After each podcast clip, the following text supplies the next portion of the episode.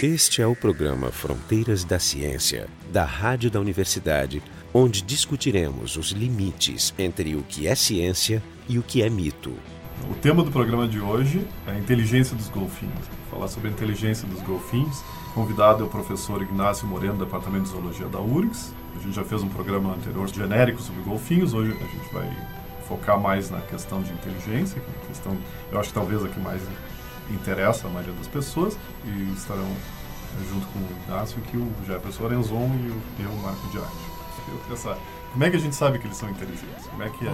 Na verdade, a inteligência Na né, verdade, essa coisa, a inteligência é relativa, É, né? é Como é que a que gente sabe falar. que eles são mais inteligentes que um cachorro? Que, porque tem, a minha mãe diz que a, que, a, que a cachorrinha dela faz coisas extraordinárias, né? É, eu acho que isso é relativo mesmo, assim. É, eu, mesma coisa, tem um gato e um cachorro e é incrível, como a gente diz, eles às vezes são mais inteligentes que eu conheço alguns animais que são mais inteligentes que algumas pessoas. Então, é muito relativo, mas o cetáceo sabe, por alguns motivos, né, que o pessoal tenta dizer o que que é inteligente, sabe? Todo mundo diz, né, e é um consenso que não existe animal mais inteligente que o ser humano, devido à complexidade do nosso comportamento, das nossas ações e de tudo que a gente faz. Mas eu sempre gosto de dizer assim, aqui todo animal tem aquilo que precisa para sobreviver. Então isso é inteligência, é tu ter aqueles mecanismos e estar vivo até hoje. Ou seja, um rato é tão inteligente quanto um ser humano uma baleia. Estabilidade, mas a Adaptabilidade. questão, a questão que interessa saber, por exemplo, se eles têm cultura, se eles têm um autoconhecimento, eles Então, têm uma aí a gente, aí eu acho, eu sou mais polêmico nesse sentido, porque eu acho assim, ó, se eles tiverem isso tudo, significa são mais ou menos do que a gente. É difícil a gente, né, eu, eu não sou um conhecedor de comportamento nem de inteligência, não é essa área que eu trabalho, mas eu fico pensando assim, ó, a gente cria esses parâmetros. Então,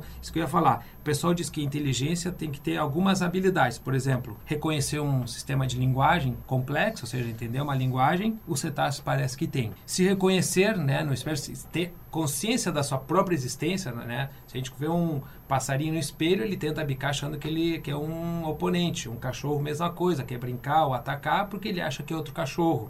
Alguns animais nem sabem que aquilo significa alguma coisa. Mas se reconhecer, né, e saber ter consciência interna de si mesmo no, ambiente, isso também seria um sinal de inteligência, que parece que até hoje só foi mostrado né, em primatas, não sei se todos, mas acho Não- que não são não, não todos, são todos, não mas eu sei que todos. chimpanzés, bonobos e acho que gorilas, seres humanos, que são, são primatas também, né? Estatisticamente. E em elefantes, parece que os elefantes também conseguem se reconhecer. Cultura também, né? Parece algo bem complexo e que poucas pessoas acreditam que outros animais possam ter culturas, mas no cetáceo está provado por aí por bem que eles têm cultura também. Outra coisa, né, que se relaciona muito com a inteligência é o cérebro, o tamanho principalmente. A gente relação sabe- tamanho é, tá- corpo. por só você ter uma ideia, eu não sou muito bom em números, mas o ser humano, né, se criou um- uma equação, um coeficiente de encefalização, ou seja, onde se, se queria ver se, se, de acordo com o tamanho corporal, qual era o tamanho esperado para o cérebro.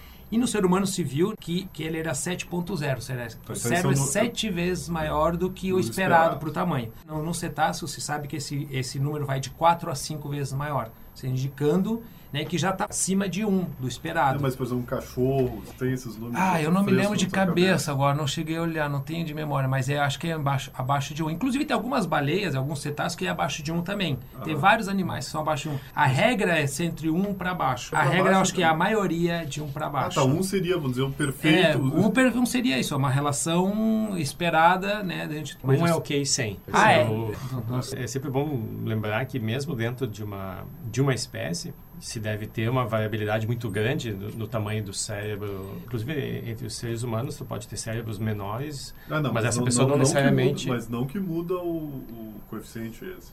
Os menores, fala aí, são pequenos porcenta- A variação é pequena. né? É, assim. É, eu não sei muito sobre isso, mas eu sei que, por exemplo, a gente, se o ser humano é 7, pensa que uma baleia pode, um golfinho, né? Geralmente, e geralmente não são todos os cetáceos que têm esse maior coeficiente. Esse maior coeficiente de encefalização ocorre principalmente, e se não me falha a memória, é exclusivamente, esse maior, nos delfinídeos, que são Sim, os golfinhos. As baleias grandes, elas não parecem. Elas, Elas- não têm muitos desafios, É, aparentemente. Não, elas, elas envenenaram, ou seja, elas resolveram o problema talvez de outro jeito, pelo tamanho, embora sejam animais bem sociais. Ah, e outra coisa também que está relacionada com inteligência é a sociabilidade, ou seja, é tu interagir socialmente com comportamentos complexos. E isso tudo os cetáceos têm. Seja, eles têm uma complexidade de comportamentos muito grandes, inclusive, e claro que fica difícil a gente entender. Eu sempre evito, e embora eu não consiga, né, mas eu sempre tento evitar de olhar tudo a partir da nossa perspectiva, Não, porque é muito é, essa, difícil. que- essa questão, por E- exemplo, a inteligência, do, do nosso ponto de vista, a inteligência significa, por exemplo, tu for ver um organismo inteligente, tu espera que ele tenha tecnologia. Fora do corpo, por exemplo, tu espera que vai ter construções de alguma forma, que eles vão usar, que eles vão usar ferramentas, e o golfinho parece que ele É, O usa- golfinho não tem o polegar opositor, né? Não, mas isso aí é o golfinho parece que ele, que ele, que ele é mais zen, assim, é minimalista. Ele não, ele tem uma outra coisa, mas não, não, não existem cidades de golfinhos, porque Hum. podia bem ter, por exemplo, que golfinhos construir que nem castores, coisas nos cantinhos. E daí outra coisa, às vezes um castor constrói um, um elemento complexo e talvez a inteligência É, dele não seja É, tão grande é, quanto o golfinho para fazer outras. Então é, é muito difícil, gente, né? Às vezes uma, uma formiga que constrói, né? Uma aquelas cupins que faz aqueles cupinzeiros que é, eles orientam com a posição solar, tem todo o mecanismo de refrigeração. Mas é de- que eu acho que Isso um- é arquitetura também, um, não um é? sinal de, de inteligência é, é mais a, a diversidade de comportamentos do que um comportamento Tamento altamente muito- especializado. É, não, é, por- é, e os cetáceos têm isso. Isso também a gente vê nos golfinhos. Então a gente vê, por exemplo, que na mesma espécie a gente vê uma série de comportamentos diferentes de acordo com a região que o animal se encontra. Então, de novo, os golfinhos Para a mesma espécie. para a mesma espécie. Ou seja, então, a mesma espécie tem co- então, e tem é cultura. cultural, ou seja, a gente sabe que se aquela linhagem perder aquilo, provavelmente não vai voltar. E a gente vê isso em humanos. Não, Né? é. Quem já viu aquele programa Human Planet? Se Sim. tu olha aquele ali, aqueles comportamentos que mostra aquele documentário da BBC Human Planet, dos humanos adaptados ao ambiente, a gente sabe que tem um caso muito impressionante de, de uns índios, não me lembro que lugar do planeta, é que eles constroem aquelas casas em cima nas árvores. Se aquele, aquela linhagem toda perder aquilo ali, talvez a gente, talvez com um vídeo a gente consiga fazer, mas Sim, de outra forma, não. Então, os cetáceos, eles têm uma, série, uma, uma, uma- uma vida sociável muito complexa. Inclusive, por exemplo, sabe que nas baleias pilotos, mesmo as fêmeas que já entraram né, no... Se chama diapausa também, fêmeas, não me lembro, não sei muito isso. Ou seja, que deixaram de se reproduzir, que entraram na menopausa, elas ajudam a cuidar os filhotes das filhas delas, são as verdadeiras avós. Vozinhas, é. Então, quando as fêmeas têm que fazer algum outro comportamento, elas ficam cuidando do animal. A sociedade das orcas é matriarcal, ou seja, uma fêmea é o elemento nuclear da família toda. Então, é- a fêmea é maior que o macho? Não, o macho é maior. Mas a fêmea, em algumas populações, é a fêmea quem vai tomar conta daquele grupo. E eles têm os mais, né? de- Desde viajar, desde socializar, capturar presas, ensinar, né? Ou seja, a gente vê, já se viu orcas ensinando aquela técnica de ver uma foca num pedaço de gelo. Isso também tem no YouTube, se vocês colocarem, tu vê que umas orcas ficam num comportamento de fazer onda para derrubar a foca, enquanto outras ficam do outro lado esperando que ela caia. E já viram né, esse, esse, esse comportamento sendo treinado, ou seja, mostrando dizendo, não realizado com tanta eficiência porque é nos filhotes que estavam aprendendo. Na Barra de Tramandaí, a gente não precisa ir muito longe, na Barra de Tramandaí a gente consegue isso. Quem tiver a chance de ir para lá em, em abril, maio, quando os filhotes que nasceram nessa temporada começam a ser treinados, a gente vê muito claramente o filhote fazendo a cabeçada para fora e às vezes não mostrando direito, tanto é que os pescadores falam, não, o filhote tal ainda não aprendeu direito, ele não sabe mostrar bem. Mas é um aprendizado. E a gente vê que isso vai se perpetuando. Isso ocorre aqui, né? A gente tem os botos entrando na barra de Rio Grande, lá Rio Grande, no, no canal da Lagoa dos Patos, e não tem essa interação. Como eles têm Laguna, tem em Tramandaí, mas não tem em nenhum outro lugar do mundo. E se a gente perder esses animais que habitam ali, o, o estuário de Tramandaí, provavelmente, ou algum de Laguna Vai que venha pra cá, vai alguém. ser, dificilmente vai acontecer de novo. Com navios, eles não interagem também? Também. Eles não perseguem Eles, os, eles os vão atrás de navios. Eles, é, não, com navio é mais difícil, porque acontece várias coisas. Algumas vezes os animais se aproveitam das atividades pesqueiras. É muito comum os seres humanos largarem espinhéis com isca para pegar espadarte, ou aquele peixe-espada, ou atuns. As orcas, que adoram esse tipo de, de peixes, Vão atrás e Vão atrás e mas sabem não tem que- uma colaboração. não, ao Ele contrário. Os, ele- os pescadores tentam evitar que isso aconteça, porque é um prejuízo muito grande. Como a gente tem ouvintes de tudo quanto é lugar, Hum. eu, eu queria. Tu tem falado muito de Tramandaí, para os nossos ouvintes que não são do Rio Grande do Sul. Tramandaí é a praia mais importante perto de Porto Alegre, mais tá- tradicional. Tem linha reta uns 120, 130 Mas, quilômetros. mas eu queria saber, por exemplo, ao longo da costa, como é que é a distribuição desses animais?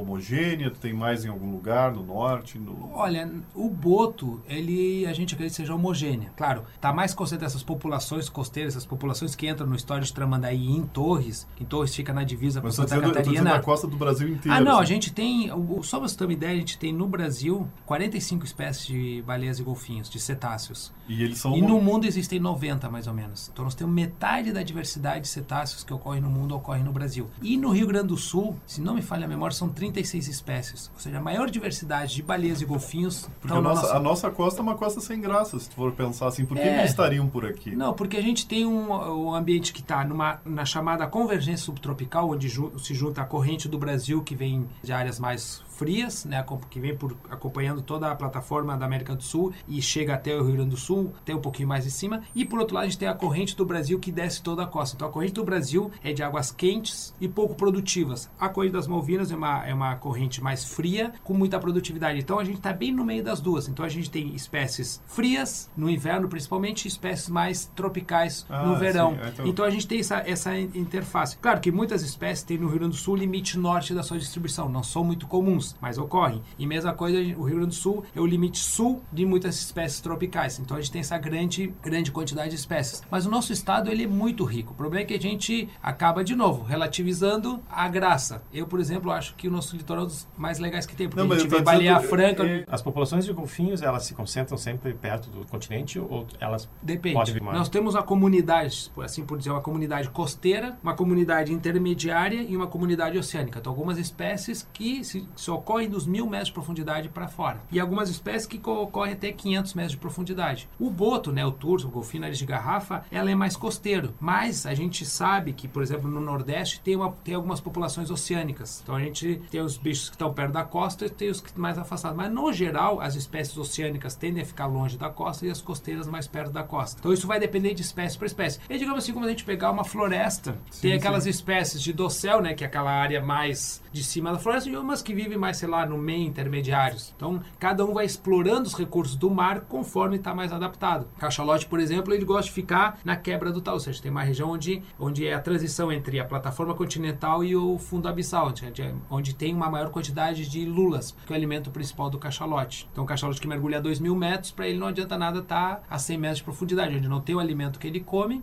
e aí não tem o ambiente. Por outro lado, algumas espécies de boto, eles se alimentam de espécies costeiras, então elas são mais restritas ao ambiente costeiro.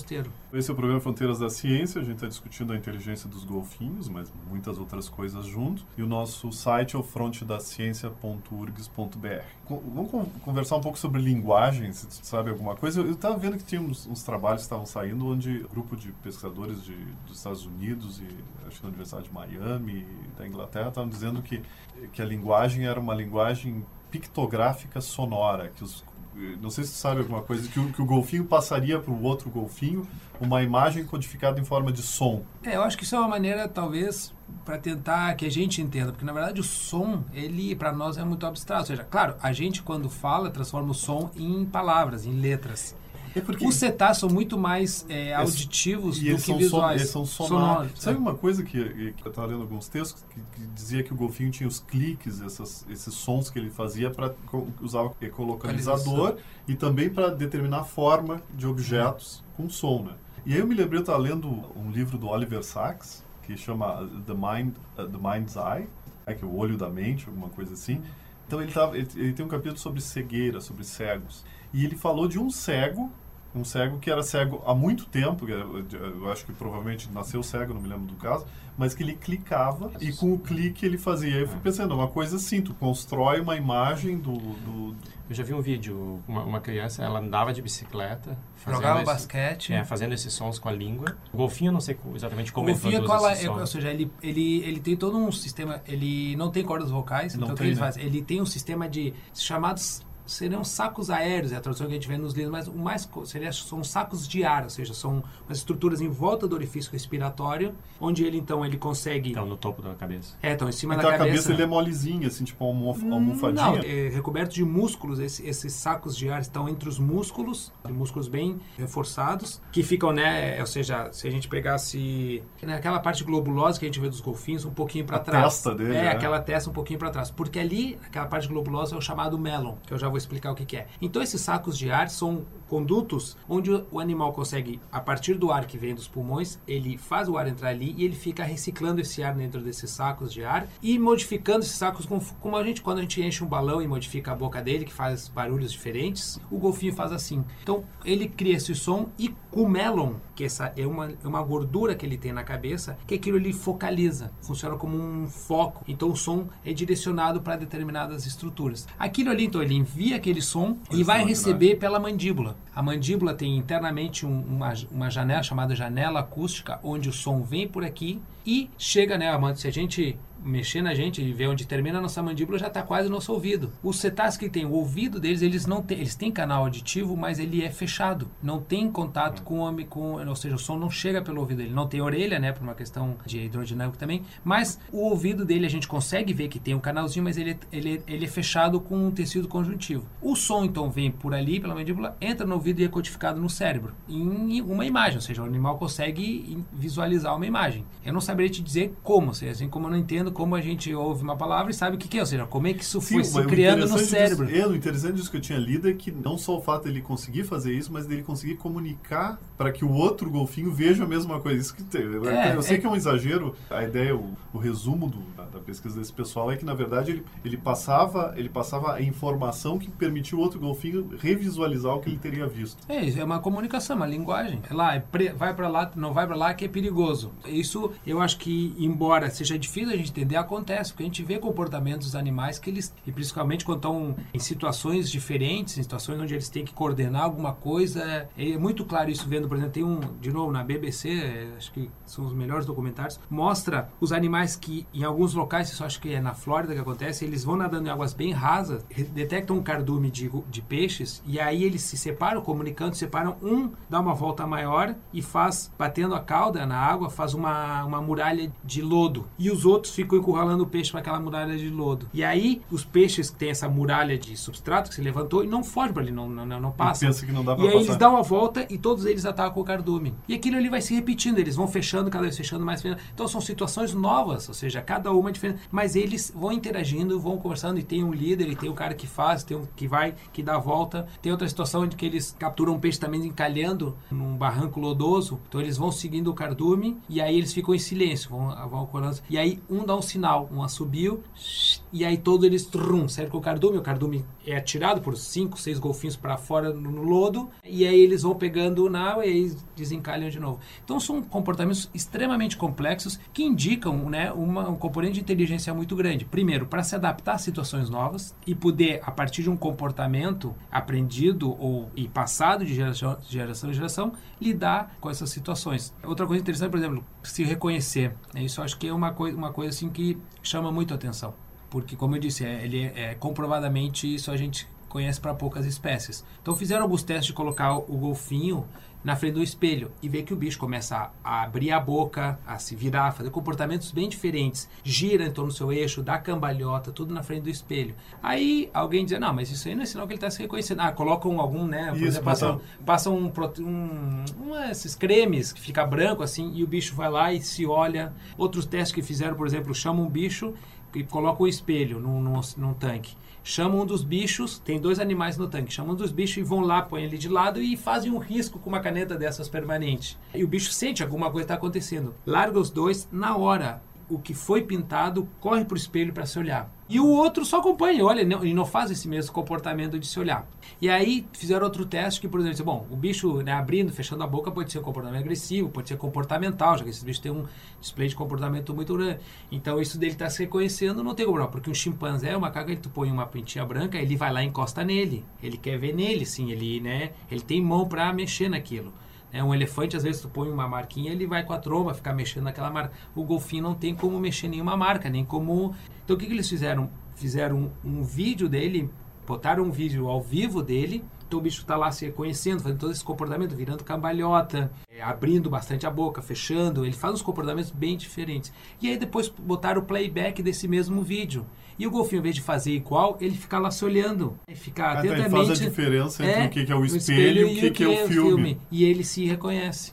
Então isso, é- isso é um indício de que, né, além, claro, o cé- o cérebro deles é bem mais complexo, se comparado Esse- com o esse- cérebro os cinco- humano, o é muito cinco mais aí é né, circo, com circunvoluções, então Ah. tem uma complexidade. A arquitetura também é diferente, né, justamente pela migração do orifício respiratório para o topo da cabeça, então alguns elementos em termos de lóbulos e tal foram modificados ao longo da evolução. E claro, o uso dessas ferramentas, que é uma ecolocalização, é uma ferramenta aqui muito complexa, mas também tem outros animais, por exemplo, morcegos ecolocalizam, e até hoje ninguém fala muito da, da inteligência né, de morcegos. Algumas aves ecolocalizam, tu mesmo comentou o caso desse, desse rapaz que também usa a ecolocalização. Então, na verdade, a ecolocalização, o uso do, som para se localizar, ocorre numa, numa Não diversidade... garante inteligência. Não garante claro. inteligência per se. Mas eu acho que esse ambiente aquário, imagina tu tá num ambiente tridimensional onde tu tá uma série de situações novas que não são tão previsíveis como numa floresta, por exemplo, tu tá lá um mamífero numa floresta, pô, subiu naquela árvore, ele vai ficar naquela árvore e vai estar lá tranquilo, ele pode dormir tranquilamente numa árvore. Um cetáceo não tem uma árvore, pode ter uma baía mais abrigada, mas ele não pode ficar parado, ele tem que estar constantemente explorando, entendendo e interagindo com o ambiente. É verdade que os golfinhos, quando dormem, eles dormem com cada vez com um hemisfério, é. alternando os hemisférios. Isso, Mas isso que varia. Eu vi, eu vi na Wikipédia isso, mas parece que tem diferenças, né? Tem uns que ficam. Tem uns que ficam, inclusive, nadando, não? O que a maioria diz é isso, que o animal consegue paralisar o né, ou seja, dormir com um hemisfério e fica, óbvio que o comportamento dele mais tranquilo, flutuando, né? Fernando de Noronha dá pra ver que a baía dos golfinhos é bem tranquila e tu vê que os bichos sobem, daqui a pouco eles respiram e vão afundando, bem devagarinho. O comportamento, tu vê que eles estão não dá pra dizer dormindo, mas eles estão praticamente Um estado de suspensão é, animada. e aí quando eles encostam no chão, daqui a pouco, ah, dá uma batidinha assim com a cauda, some de novo, respiram. E... Então se diz que provavelmente eles estão né, utilizando os hemisférios cérebro, porque a respiração, uma coisa interessante, que a respiração do cetáceo é voluntária. Eu desconheço algum ser humano que consiga, ah, vou me matar e pare de respirar. A gente não consegue fazer isso. Sim. A não ser que a gente se asfixie por meios mecânicos diferentes do que a gente mesmo dizer, não vou mais respirar. Os cetáceos não. Eles não respiram se eles não quiserem. Então, claro que o animal vai perder a consciência antes de morrer, provavelmente, mas eles não vão respirar, porque tem que, aliás, se perder a consciência ele vai morrer, porque ele precisa Ele precisa Tá- dar consciência tá para respirar. respirar. Não, porque o que acontece com a gente, Claro, a gente é pode parar de respirar, a gente desmaia, mas aí ele volta a tá- respirar. No cetáceo não. Então ele a respiração é voluntária. Então provavelmente né, algum mecanismo cerebral tem que estar atuando para fazer o animal respirar no- no- na hora necessária ou quando ele quiser. Então isso é muito interessante. E o ambiente aquático ele de fato é muito diferente assim do que a gente encontra principalmente para o mamífero. Se a gente pensar que os cetáceos né, se divergiram há mais ou menos 95 milhões de anos atrás dos outros mamíferos, então e que nenhum outro outro mamífero teve tanto sucesso no ambiente aquático, porque tá, temos os peixe-boi, como eu disse, né, são animais mais costeiros, então eles podem dormir meio que flutuando ali na É. área rasinha, né, tem uma flutuabilidade muito grande, então o bicho fica lá em cima da água e respira quando quer, quando pode, mas os cetáceos exploram esse ampla gama de ambientes que isso requer, né, uma inteligência para lidar. Por que que a gente constrói? Eu fico pensando assim, por que que o ser humano, né, também evoluiu para essa questão de usar a inteligência construindo coisas usando a tecnologia? Eu acho que talvez uma das grandes diferenças nossas do ser humano é que a gente escreve isso e deixa para as gerações futuras. Então, se daqui a pouco os engenheiros todos se extinguirem, morrerem todos os engenheiros, daqui a pouco existe, né, um plano, uma É, instruções de como Não, as- mas a gente né? já tinha a civilização até antes da escrita. Mas, eu- Mas de eu- certa forma isso ficou registrado e passado. Mas se a gente vê, por exemplo, por que, que a gente não consegue, talvez, entender o que aconteceu no, com os Incas e os Maias? Sim. Muitas, porque a gente não entende a linguagem deles. Esse é o programa Fronteiras da Ciência, a gente está discutindo a inteligência dos golfinhos, o nosso site é o frontedaciencia.urgs.br. Eu queria falar mais da questão de regulação, por exemplo, já que eles são seres inteligentes, sobre a proteção desses animais, existe algum tipo de legislação que está sendo tá tentando ser passado, sabe alguma coisa sobre Na verdade, tem, um, tem várias, né? No Brasil, por exemplo, tem uma lei desde 1987 onde é proibido molestar intencionalmente qualquer espécie de cetáceo. Então, se alguém, uma pessoa Não for nem lá... para caça, assim, nem o cara diz, Não, "Eu o Brasil é preciso- proibido. Então, desde eu 87 se preciso para proibiu. viver, por exemplo. No Brasil, não. O Brasil é proibida a caça comercial, qualquer tipo de caça de cetáceos. Qualquer uma. Existe o chamado, a gente tem muito problema com a captura acidental. Os pescadores colocam Sim, uma, rede rede, grande. e aí o animal acaba morrendo. Mas a gente sabe né, que existe captura direcionada, ou seja, alguns locais se ainda se captura os animais, principalmente na Amazônia, onde eles se usam para iscas, ou se usa para esses love charms, chamados amuletos sexuais. Carne não é uma coisa. É, Antigamente não é uma se comia mais. Em alguns se lugares comia- se come, né? É, alguns lugares se Não, come. eu sei, eu sei, em outros países, Isso, né? É, mas no Brasil tem. Se a gente dizer que não tem, se não se come, a gente está mentindo. Em alguns lugares se come. Mas é muito mais raro, já foi mais comum. Mas o Instituto Chico Mendes, o IBAMA, toda a legislação, né, os trabalhos de pesquisa de vários pesquisadores têm feito com que esses, esses casos sejam uma exceção, uma raridade quase. Aqui, por exemplo, pelo menos o que eu sei no sul, antigamente os pescadores falavam, não, quando caía uma toninha na rede, a gente comia, às vezes dava para o cachorro, utilizava como isca. Hoje em dia os pescadores sabem que é uma espécie ameaçada de extinção, eles não têm vontade nenhuma de matar, inclusive se cai viva na rede, eles tentam soltar para o bicho sobreviver. Nossa legislação é muito boa e tem melhorado bastante. Mas tem algum- alguns locais onde a caça de subsistência é permitida. Por exemplo, nos Estados Unidos, caçar para subsistência é permitido. o Japão, o? Japão captura. O Japão a gente poderia fazer um programa inteiro sobre a caça comercial e a caça científica do Japão, mas o Japão tem uma tradição cultural e necessidade, né? Eu não quero, não estou aqui defendendo os japoneses nem a caça, mas eu questiono muito essas pessoas que ficam sendo contra a caça japonesa e aí não se dão conta que aqui no Brasil a gente com o tráfico de animais silvestres mata mais de 25 milhões de aves por ano, mas a gente fica protestando contra as 300 baleias mink que os japoneses estão caçando na Antártica, enquanto os 25 milhões de aves que são mortas aqui pelo tráfico de animais a gente não faz nada. Então a gente tem que relativizar de novo. A questão seria mais essa questão da inteligência, né? Se É, tu- é difícil, é Fazer difícil. uma hierarquia, ia dizer, não, aves são menos do que baleias. É, mas sabe que as aves são extremamente inteligentes também. Sim. Claro que a gente é um mamífero, tem toda a questão mais, digamos assim, Especicista. é, e cultural e, e isso, de identificação, né, Isso. de, eh, das baleias, né, não são animais agressivos, né, porque às vezes alguns outros mamíferos, de certa forma, eles podem, de, alguma maneira, se tornar agressivos. A gente adora tigre, sei lá, adora o leão, mas sabe que se tu, o leão na tua frente vai te matar. Com golfinho não, não tem essa relação. Então, todo que é golfinho é bom, é bonzinho, é amigo. Então, tudo isso acaba gerando uma ligação emocional muito forte. Que, de certa forma, por exemplo, é, qualquer, qualquer caça de animal traz um sofrimento para ele. Então isso a gente tem, tem que ter muito cuidado, porque acaba que isso traz sofrimento animal. De certa forma, vai trazer um sofrimento animal que não é o desejado, mas a gente come carne de, É, sim, eu vi, eu vi boi, uma- tem gente que come, né, os índios, ou seja, é muito difícil. Eu, eu não gosto muito assim de dizer, ah, os japoneses são os vilões, os americanos são os bonzinhos, porque na os americanos também permitem a caça de baleias. No Alasca, Porque né, os- bonzinhos somos nós, os brasileiros. né, tem vários países que são E- contra a caça. E do ponto de vista de pesquisa, assim, tem alguma questão ética? Olha, a gente, no geral, no, no Brasil, no geral, a gente faz o que, com cetáceos, a gente faz o que é chamada a, ci- né, a ciência, digamos assim, benigna. Ou seja, a gente dificilmente, eu não conheço no Brasil, ninguém que tenha matado um golfinho para fins científicos. Por exemplo, ah, eu vou capturar esse golfinho para fazer tal É, não, é coisa. botar no laboratório, por Não. exemplo, botar O que no Brasil é proibido também ter animais em cativeiro. o cetáceo. Cetáceos, é isso, cetáceo em cativeiro. Mas o que, que Ah, acontece? nem, Por exemplo, nem em parques aquáticos. não, não pode. No Brasil não pode. Mesmo que tenham sido capturados. Fora do Brasil não pode. Não pode ter. A legislação diz que não pode. Entretanto, parece que estão modificando a lei para animais capturados em outros lugares. Tem uma brecha na legislação, parece que pode. Não, por Mas exemplo, esses filhotes que vocês não, aí, que recebem. é- aí para reabilitação. Então, ou seja, tu tem um animal que num centro de reabilitação, não, não para fins comerciais nem de visitação. Então, tu tem um animal que encalhou na praia, tu leva para o centro de reabilitação, tenta cuidar dele.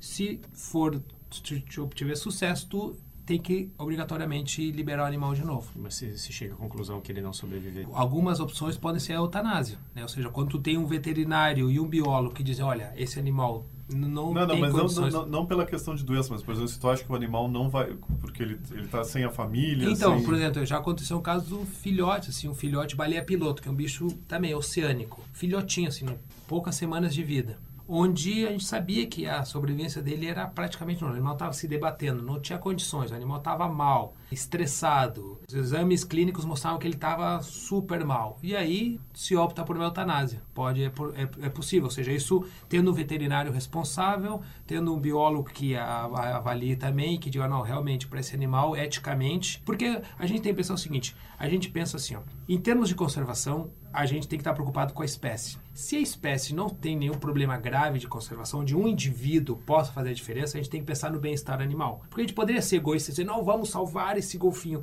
Mas o bicho está tão mal, sofrendo tanto, como se tu, né, acontece com os cavalos ou com quem tem um cachorro com câncer terminal, decide, olha, o bicho está sofrendo tanto. Então aí a ética é pelo sofrimento do animal, não mais na espécie. Então isso é um debate bastante longo também, a gente poderia se aprofundar, mas no Brasil, por sorte, a gente não tem ninguém que. A gente, sempre, todo mundo que trabalha com cetáceos, eu diria assim, na grande maior parte das vezes, utiliza animais ou que morrem acidentalmente em redes, ou encontrados encalhados, ou quando né, vai fazer algum, alguma intervenção, como por exemplo essa coleta de biópsias. Eu tenho um projeto onde a gente, nos, na, nos, na, nas pesquisas que a gente faz embarcado, quando os golfinhos vêm nadar no barco, a gente usa essa balestra e né, coleta um pedaço de pele. É considerado um dos eventos menos invasivos, por quê? Porque eu não estou capturando animal, não estou estressando ele para coletar um pedacinho de pele. Mas ao mesmo tempo, esse pedacinho de pele e da gordura vão me permitir fazer uma série de estudos que podem nos fazer entender como está relacionado geneticamente essa espécie, qual é a variabilidade, se na pele tem poluentes ou não tem. Então, nos traz um benefício para a espécie tão grande que aquela, aquela punção que ele está sentindo é, é irrisória. É uma coisinha que então, provavelmente ele é, todos os dias ele se esbarra. Né, ele barra com o outro, ele se morde. Então, eu, por exemplo, mas meu projeto passou pelo Comitê de Ética no Estudos de Animais aqui na URGS, onde um comitê né, e vários pesquisadores olham, vêm né, e, e baseados na literatura, veem que, olha, não, isso realmente, isso eticamente não está comprometendo a saúde do animal, nem o bem-estar, então é aprovado. Então se tem essa preocupação de que a gente, quando vai trabalhar com animais vivos, procure sempre o bem-estar animal. Sem a ciência, né? Eu sempre costumo dizer que a ciência é uma mãe cruel, porque às vezes em nome da ciência a gente pode fazer o que a gente quiser. Mas a gente, por serem animais tão carismáticos e, e tão especiais, a gente tem que ter muito mais cuidado do que talvez com outras espécies. Isso é um fato. Então, o programa de hoje a gente discutiu um pouco da inteligência dos golfinhos. Esteve aqui com a gente o professor Ignácio Moreno, do Departamento de Zoologia da URGS, eu, Marco de Arte, e o Jefferson Enzon, do Departamento de Física, Instituto de Física da URGS. O programa Fronteiras da Ciência é um projeto do Instituto de Física da URGS, técnica de Gilson de Césaro e direção técnica de Francisco Guazelli.